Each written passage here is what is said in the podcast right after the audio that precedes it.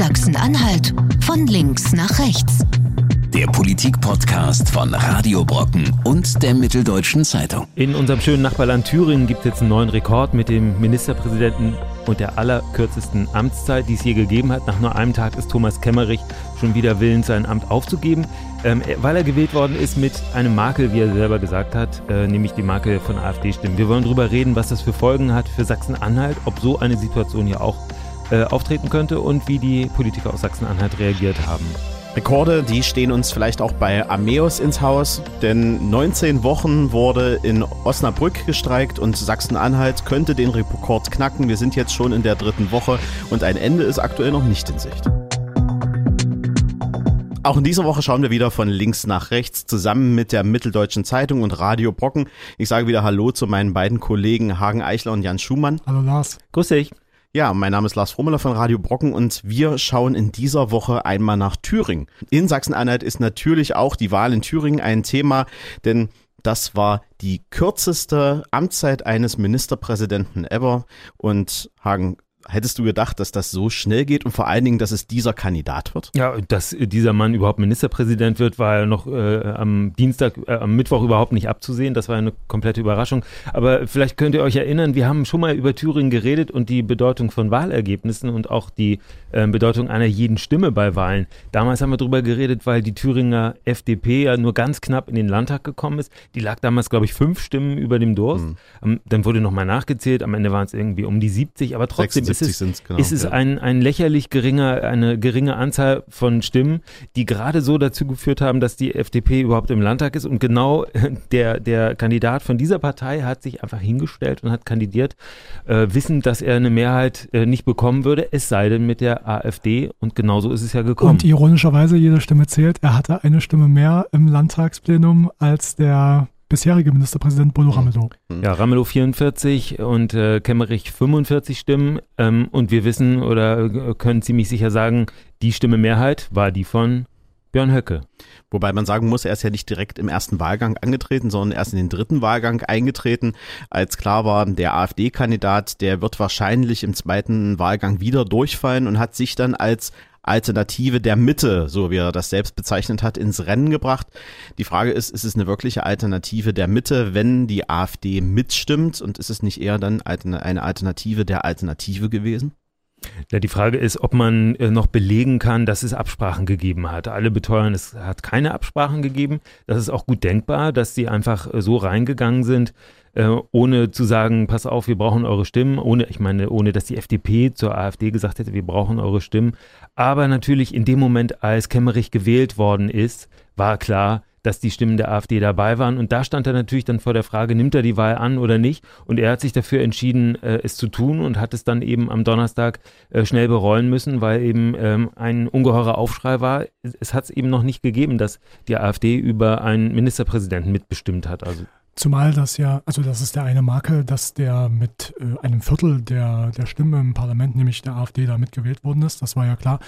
Aber das zweite ist eben auch, dass das ja irgendwie auch nicht so richtig den Wählerwillen widerspiegelt, wenn ein Mann von der 5%-Partei der FDP, äh, der auch im eigenen Wahlkreis nebenbei gesagt nicht besonders gut abgeschnitten hat. Mhm. Also selbst da wollten ihn die Leute jetzt nicht.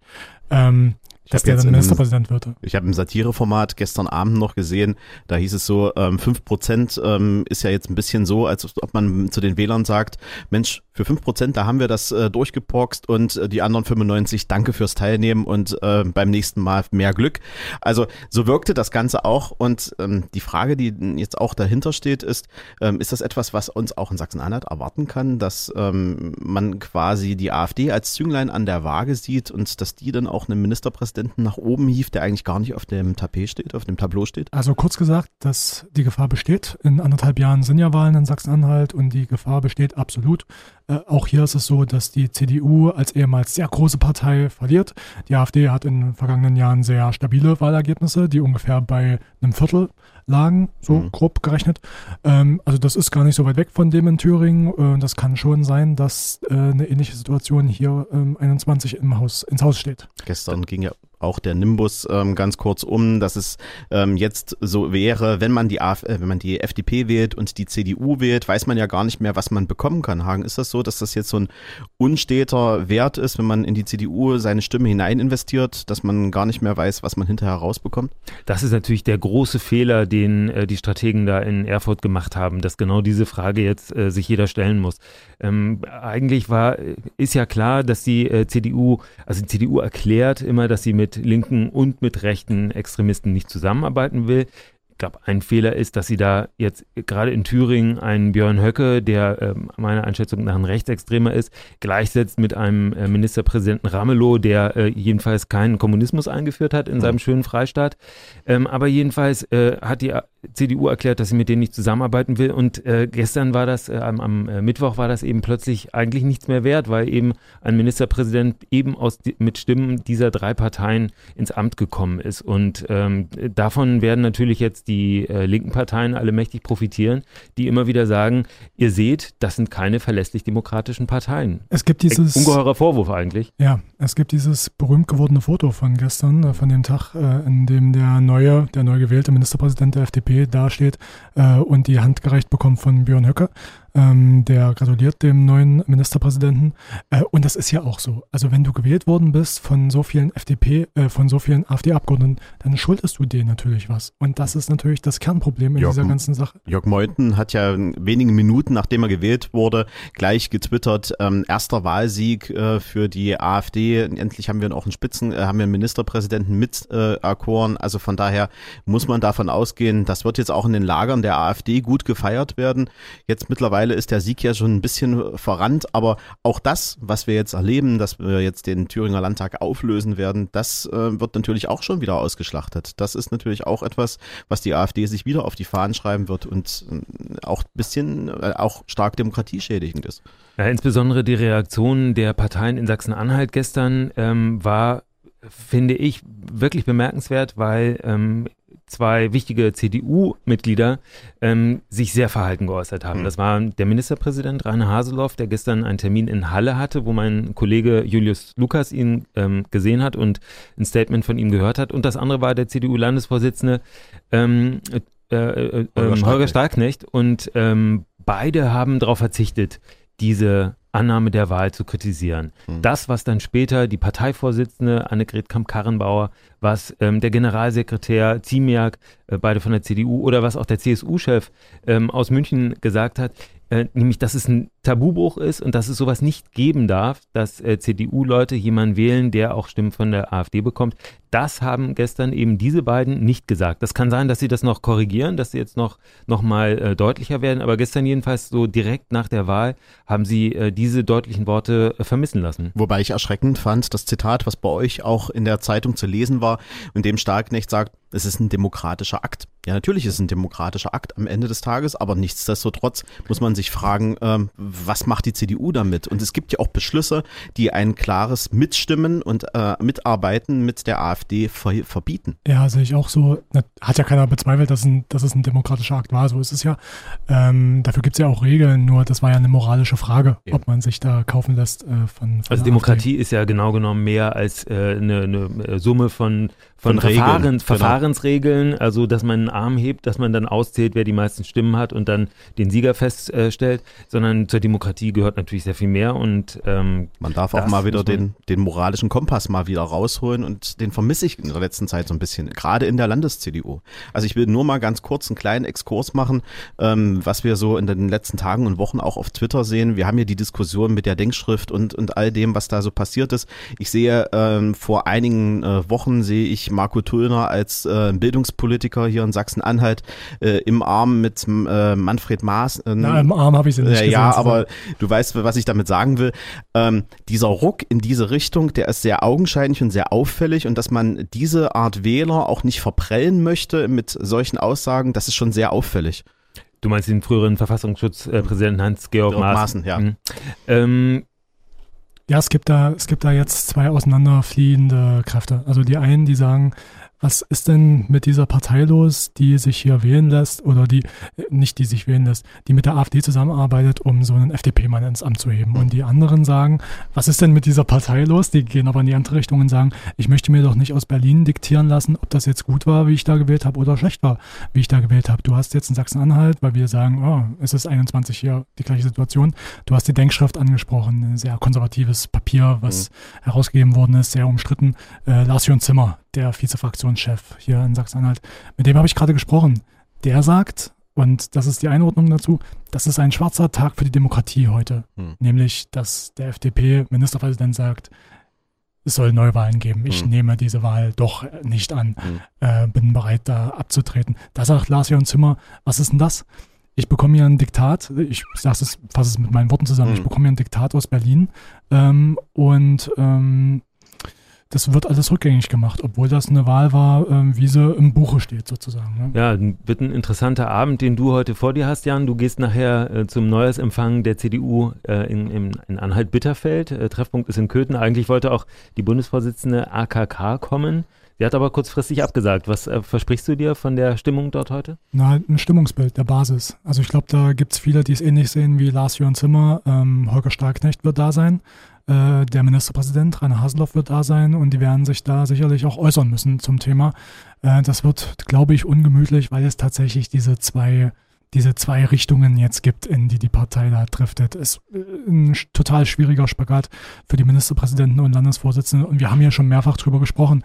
Ähm, es muss sich irgendwie entscheiden, in welche Richtung die Partei sich bewegen wird in Zukunft. Ja, werfen wir vielleicht noch einen kurzen Blick auf die andere beteiligte Partei, die immerhin äh, kurzzeitig einen Ministerpräsidenten hatte, nämlich die FDP. Ähm, die Reaktionen aus Sachsen-Anhalt da waren auch ähm, äh, interessant, weil ähm, der Landesvorsitzende Frank Sitter ähm, keinen Anlass zu Kritik gesehen hat mhm. am Mittwoch. Er hat äh, sich darüber gefreut, dass ein, äh, ein, ein Parteifreund jetzt das Regierungsamt in äh, Erfurt übernommen hat, hat es als Kandidaten der Mitte eben bezeichnet und hat aber eben ist nicht darauf eingegangen, dass er ähm, das eben nur möglich war mit Stimmen der AfD. Also er hat da äh, das Problem am Mittwoch noch nicht gesehen.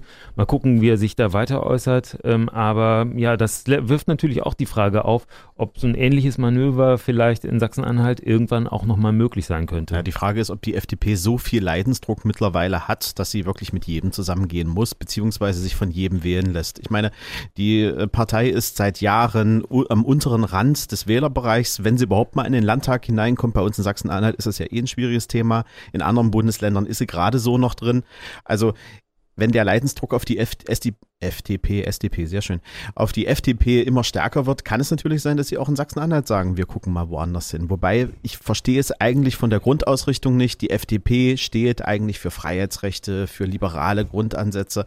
Wo sind die Leute hin, die das vertreten? Gerade ja, dafür, dafür steht eigentlich auch äh, Thomas Kemmerich, der Ministerpräsident. Also man kann ihm aus seinem Wahlkampf her überhaupt nicht vorwerfen, dass er mit rechten ähm, Statements oder irgendwie geflirtet hätte, Positionen sich zu eigen gemacht hätte, sondern er hat sich ganz klar gegen Höcke positioniert, aber es hat dann eben nicht zu der, ähm, zu der Folgerung geführt, dass er gesagt hat, und dann kann ich eben auch nicht Ministerpräsident sein, wenn nur mit Stimmen äh, der AfD das möglich ist. Ja, da hat er sich unsterblich gemacht, äh, wahrscheinlich in den mhm. Geschichtsbüchern. Äh, ironischerweise 2017, als äh, Lindner ausgestiegen ist aus den äh, Jamaika-Verhandlungen in Berlin, hat er ja gesagt, lieber nicht regieren als falsch regieren, mhm. wo so viele abgewungen haben und gesagt haben, ja, da traut sich bloß nicht. Ironischerweise, das wäre ja genau der Satz gewesen, mhm. den man jetzt gebraucht hätte. Und in FDP dem Moment hatte das das Urheberrecht drauf ja. und äh, hat im richtigen Moment ihn nicht rausgeholt. Genau.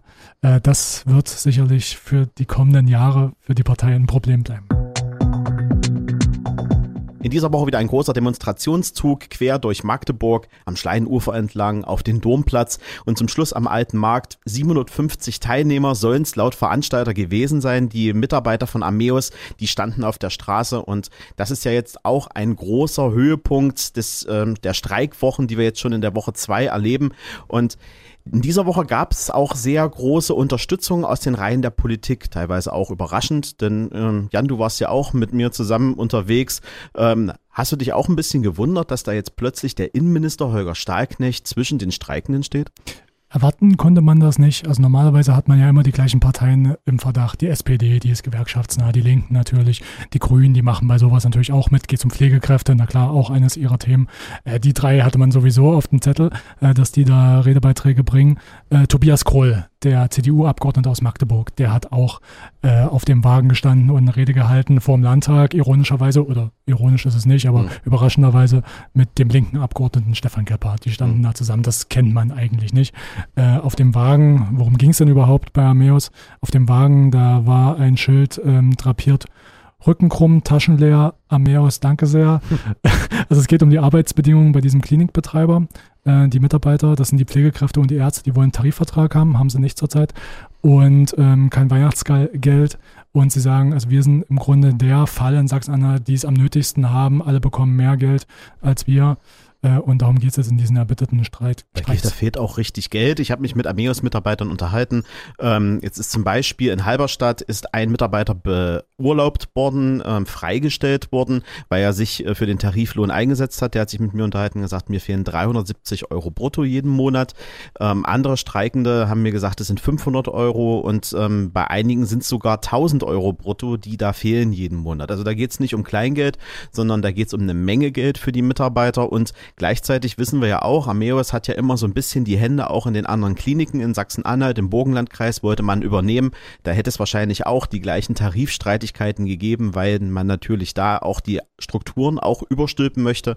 Und da hat jetzt auch das Land sich so ein bisschen kritisch dazu geäußert, was eigentlich auch so ein bisschen verwunderlich ist, weil eigentlich hält sich ja so eine Landesregierung auch aus diesen Tarifverhandlungen raus. Und jetzt plötzlich haben wir zwei Minister, die sogar bei den Streikenden mit dabei waren, Petra Grimbenne und ähm, Holger Starknecht habe ich ja schon angesprochen. Ja, das ist tatsächlich ungewöhnlich und äh, das äh, stößt auch auf äh, großes Befremden bei Armeos selbst. Äh, der äh, Vorstandsvorsitzende Pelger ähm, wirft tatsächlich ja sogar der ähm, Gesundheitsministerin Grimbenne vor, dass sie Falschnachrichten verbreitet Fake über die, News, ja. über die ähm, Gehälter bei Armeos. Ähm, er behauptet, die äh, niedrigeren Summen lägen daran, dass die äh, dort auch weniger arbeiten, also kürzere Stundenzahlen hätten.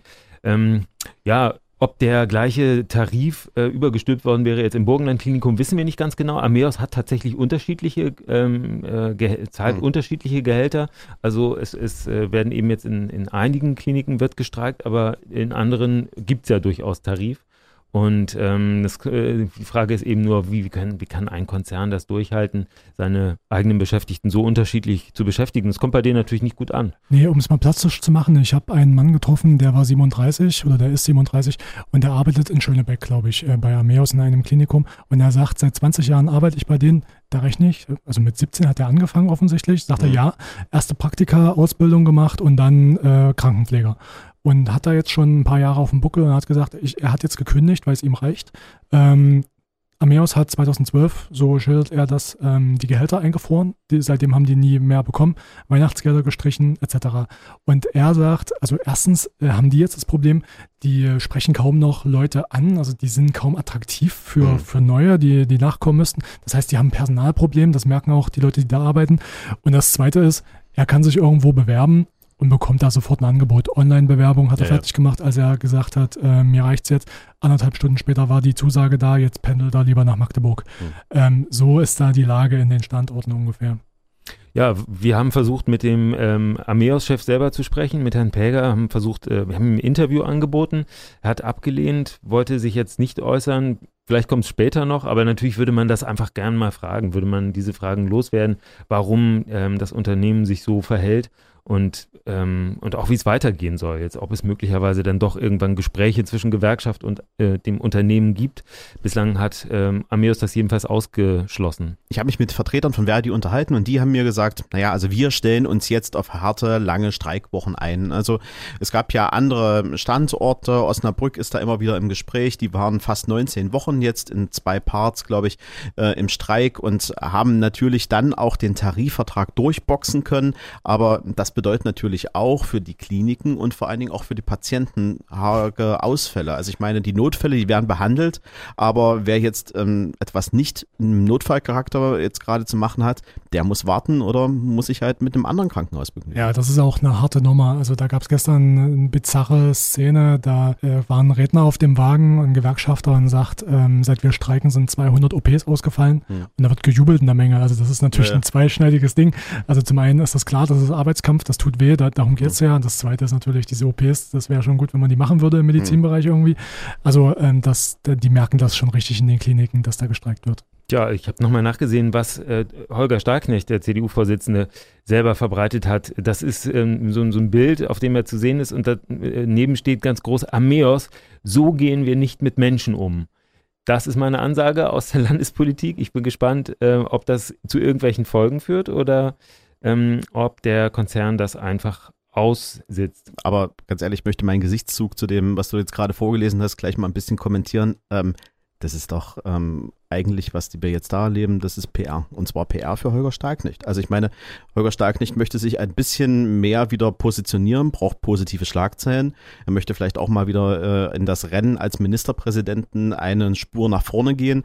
Ich habe in einer großen überregionalen Tageszeitung gesehen, dass ähm, Rainer Haselhoff sich jetzt doch wieder die Möglichkeit doch mehr eröffnet. Also von daher, ähm, was wir da erleben, ist das jetzt richtig ernst zu nehmen oder ist das eine große PR-Kampagne? Also beide beides. Es ist eine klar, es ist eine PR-Kampagne, aber ich würde es trotzdem ernst nehmen, wenn sich eine Partei hinstellt und sagt, wir geben jetzt hier unsere Unterstützung und das auch, was die SPD macht. Ähm, die haben ja einen Parteitagsbeschluss äh, sogar gefasst, in dem Ameos genannt wird. Das war jetzt äh, nicht nur ein unverhohlenes äh, Misstrauensvotum gegen diesen Konzern. Die nennen die ja sogar, also die verklemmen sich da überhaupt nicht.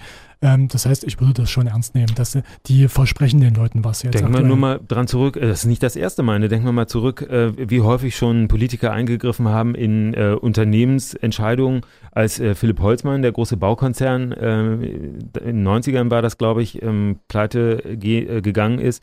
Da hat ein, ein junger Gerhard Schröder sich hingestellt und hat Staatshilfen versprochen, wenn ich das richtig in Erinnerung habe, und hat den Jubel der Leute eingesammelt. Das gehört mit zum politischen Geschäft äh, zu spüren, wenn irgendwo eine, eine Stimmung kippt. Also wird Holger Starkich noch Bundeskanzler, ähm, ist auch eine schöne Vorstellung. Aber wir haben es ja auch gesehen an den äh, politischen äh, Großgeschützen, die da aufgefahren wurden. Die SPD-Spitze war vertreten, die Linken-Spitze war vertreten, die Grünen waren mit ihrer Spitze vertreten. Also man hat da schon die schweren Geschütze in Magdeburg rausgeholt, um Armeus äh, auch den Druck quasi zu zeigen. Und ja, vielleicht klappt es ja. Ja, ich konnte da ja durchzählen, oder äh, wir beide, CDU Nummer 1, SPD mhm. Nummer 2, Linke Nummer 3, Grüne Nummer 4 fehlt noch eine Partei aus dem Landtag, die AfD war nicht mhm. dabei. Die hätten gerne mitgemacht, plus die durften nicht mitmachen, weil Verdi als Gewerkschaft gesagt hat, nee, ihr kommt nicht ins Boot. Ähm, das liegt daran, dass die AfD Verdi mehrfach oder beziehungsweise Gewerkschaften allgemein beschimpft hat, beziehungsweise bezichtigt hat, ähm, Straftaten zu begehen oder zumindest irgendwie in, zu einem mafiösen Geflecht äh, mhm. zu gehören. Ähm, das heißt, die AfD hätte auch mitgemacht, durften aber nicht. Ja, das ist der Nachteil, wenn man äh, ähm, pauschal alle anderen außerhalb des eigenen Spektrums beschimpft. Irgendwann ähm, wird man natürlich auch nicht mehr gern eingeladen, das ist ja klar.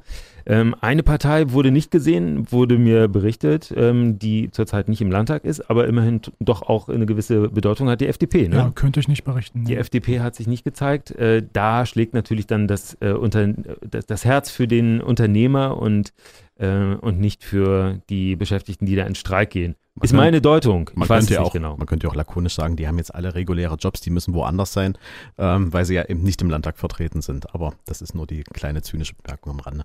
Ja, der Bundesvorsitzende ist im Bundestag, also ähm, der hätte sich natürlich auch äh, den Tag freinehmen können, wenn er denn gewollt hätte. Naja, Hagen, wir wollen auf jeden Fall nächste Woche wieder, denn dann gibt es einen neuen Podcast von uns dreien hier bei Sachsen-Anhalt von links nach rechts. Sachsen-Anhalt von links nach rechts. Der Politik-Podcast von Radio Brocken und der Mitteldeutschen Zeitung. Jederzeit auf Audio Now und in der Radio Brocken App.